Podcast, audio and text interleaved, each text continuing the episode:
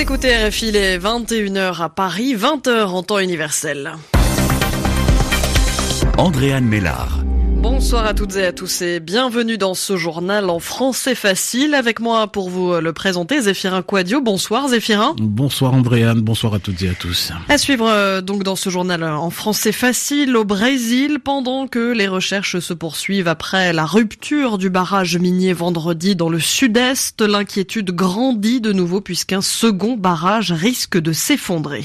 En Cisjordanie occupée aujourd'hui, les funérailles d'un Palestinien tué hier par un colon israélien euh, dans un village situé non loin de Ramallah. Et puis un nouvel épisode dans l'affaire Huawei et nouvelle tension entre la Chine et le Canada.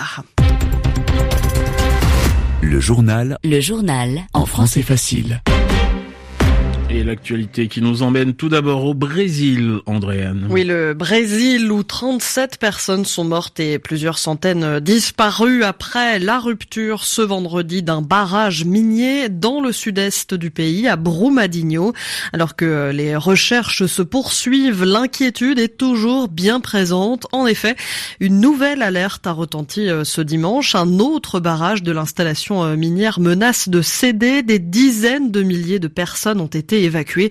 Parallèlement, la justice brésilienne a bloqué 2 milliards 600 millions d'euros, soit 3 milliards de dollars sur les comptes du géant minier brésilien Vale. Explication Ariane Verdier. La moitié de la somme bloquée par la justice brésilienne devrait servir à l'indemnisation des victimes. L'autre à réparer les dégâts environnementaux causés par le torrent de boue chargé en déchets miniers qui s'est répandu en aval du barrage rompu. Le gouvernement brésilien a également infligé deux lourdes amendes à l'entreprise Vallée pour un total de 80 millions d'euros. Il y a trois ans, un autre barrage du géant minier avait cédé. L'entreprise avait également été sanctionnée, mais les villages ravagés sont toujours sous la boue et les familles n'ont toujours pas été relogés de manière pérenne. La responsabilité de Vallée est difficilement contestable, mais le gouvernement de l'État de Minas Gerais est également pointé du doigt, accusé de corruption et de laxisme envers Vallée. Il avait notamment donné l'autorisation d'augmenter la production du barrage, malgré les cris d'alerte des spécialistes environnementaux. Oriane Verdier et puis euh, du Panama où il se trouve en ce moment le pape François a eu un mot ce dimanche pour euh, les morts survenus cette semaine au Brésil et au Mexique. François a exprimé sa peine, je le cite, j'exprime mon affection et ma proximité spirituelle avec leur famille. Fin de citation. Le pape, vous en parliez à l'instant, Andréane, le pape qui a également demandé une solution, je cite, juste et pacifique au Venezuela. Oui, car dans le pays, la tension est loin d'être retombée. Je vous le rappelle, le Venezuela vit une importante crise politique depuis plusieurs jours, notamment depuis mercredi, date à laquelle Juan Guaido, président de l'Assemblée nationale, s'est autoproclamé euh, président. Hier, quatre pays européens ont sommé euh, le pays d'organiser des élections sous peine de reconnaître Juan Guaido comme président. Le président officiel, celui-là, Nicolas Maduro, a rejeté cet ultimatum lancé par les Européens. De leur côté, les États-Unis ont averti aujourd'hui que toute violence ou intimidation contre l'opposition au régime de Maduro entraînerait, je les cite, une réponse significative. En Cisjordanie occupée, tristesse et colère aujourd'hui, Andréane. Oui, après la mort ce samedi d'un Palestinien tué par un colon israélien euh, dans le petit village d'Al-Mouraïr, village situé à une vingtaine de kilomètres de Ramallah. Selon l'armée l'armée israélienne, un conflit a éclaté entre des civils palestiniens et israéliens euh, aux abords du village. Une dizaine d'habitants ont également été blessés par balle lors de cet affrontement. Une enquête a été ouverte par les autorités israéliennes. De leur côté, les habitants rassemblés à Al-Mouraïr pour les funérailles de la victime aujourd'hui demandent justice. Reportage tout de suite de notre correspondante Marine Vlaovic. Entre les cris et les larmes, la foule transporte le corps d'Amdin Hassan. Le Palestinien de 38 ans a été touché par balle au dos. Sa cousine reste sans voix. Je ne peux rien dire. Je suis trop triste. Qu'il repose en paix. La tristesse et la colère animent le cortège qui s'enfonce dans les ruelles d'Al-Mouraïr, un petit village cerné d'Olivray qui est régulièrement la cible des colons, affirme le maire Amin Alia. Nous sommes en colère, vraiment en colère, parce que nous vivons dans un endroit dangereux. Les Israéliens viennent tout le temps ici pour nous attaquer et nous avons besoin de protection. Selon l'armée israélienne qui a ouvert une enquête, Hamdi Hassan a été tué au cours de heurts qui ont éclaté entre civils palestiniens et israéliens. Mais Khaled Abou Naïm, qui a assisté à la scène, est formel. Les colons ont attaqué les habitants sans raison et sous les yeux des soldats présents. Les colons n'arrêtaient pas de tirer et les soldats ne pouvaient rien faire. Ils nous lançaient juste du gaz lacrymogène en nous demandant de partir. Et nous, qu'est-ce qu'on pouvait faire? Nous avons des pierres, mais eux, ils ont des armes. D'après une étude du Bureau des Nations Unies pour la coordination des affaires humanitaires, les violences et les dégradations commises par les colons en Cisjordanie occupée ont augmenté de près de 70% l'année dernière. Marine Vlaovic, Al RFI. Le président français est arrivé en Égypte ce dimanche. Oui, euh, Emmanuel Macron a débuté une visite de trois jours en Égypte. Son séjour a commencé par une visite du temple d'Abu Simbel, un site très euh, touristique, très emblématique euh, du pays.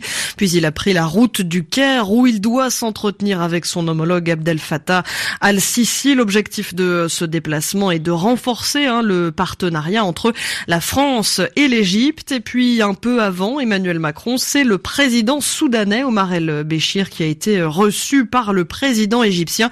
Le Soudan qui est le théâtre de manifestations depuis plusieurs mois réclamant le départ de son président.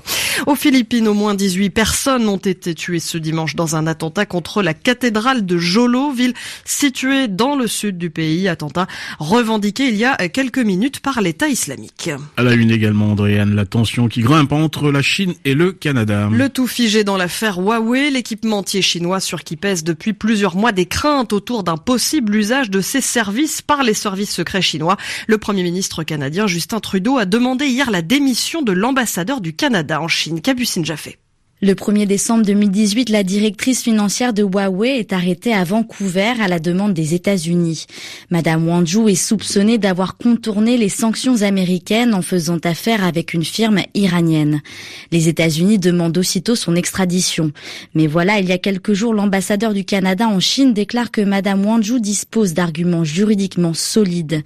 Une position qui met le Canada dans l'embarras, prise en étau entre son voisin américain et la Chine.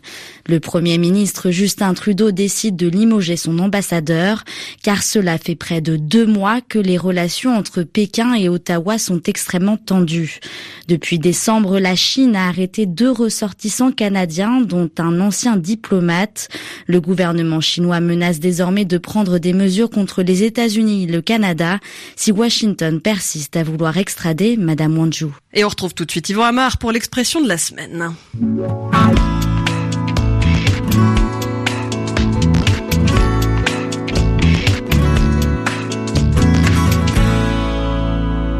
Les fauves sont lâchés. L'expression est à la mode, surtout cette année, à la fin du festival de la bande dessinée d'Angoulême en France, puisque l'une des récompenses importantes de cette manifestation, c'est le fauve d'or qui couronne le meilleur album. Et cette année, c'est particulièrement bien trouvé parce que l'ouvrage primé s'appelle Moi, ce que j'aime, c'est les monstres, d'Émile Ferris. Bien trouvé parce que les monstres dont il est question évoquent parfois les fauves.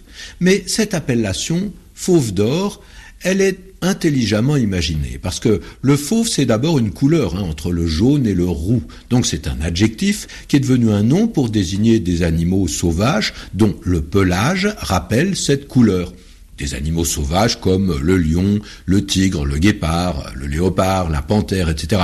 Ce qui fait que le mot a pris un sens particulier. Le fauve, c'est facilement le sauvage, le farouche et parfois même le féroce.